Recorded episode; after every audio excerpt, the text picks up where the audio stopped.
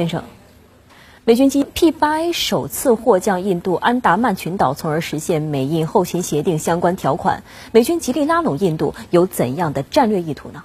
发生人员伤亡的加勒万河谷事件，到现在已经过去三个月了。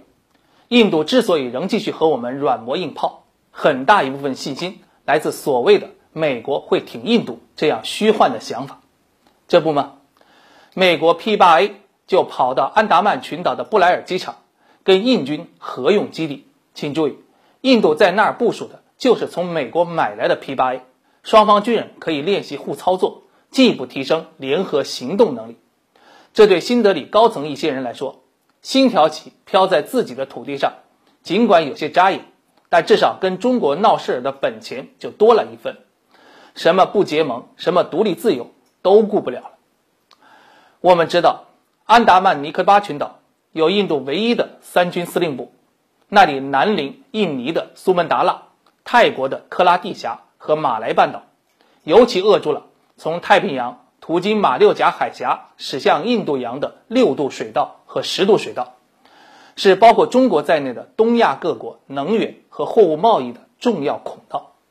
二十年前，印军就在这里部署了一个旅，海空军呢？在这个群岛有四个基地。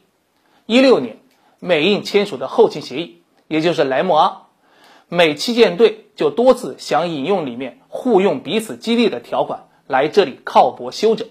印度呢，出于对华关系还扭扭捏捏，但现在就变成了顺水推舟。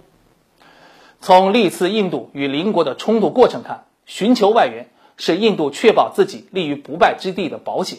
莫斯科经济学院的访问学者休伯特说过：“按照美国印太战略，他需要一个同中国接壤的类似体量的国家，也就是印度，来充当战略支点。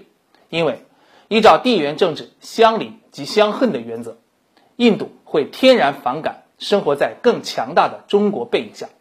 但休伯特观察，过去几年，印度除了得到美国的空洞承诺外，没有得到丝毫真实回报。比如说。”帮助印度去找中国索要领土，去断绝占美国出口贸易百分之十三的中国的关系，这都只有疯子才做得出来。更重要的是，印度不可能只满足当美国印太战略的支点，更希望美国鼓吹的印太战略能成为自己扮演二十一世纪强大印度的起点，而这与特朗普政府“美国第一”的思想有太多的抵触，因而。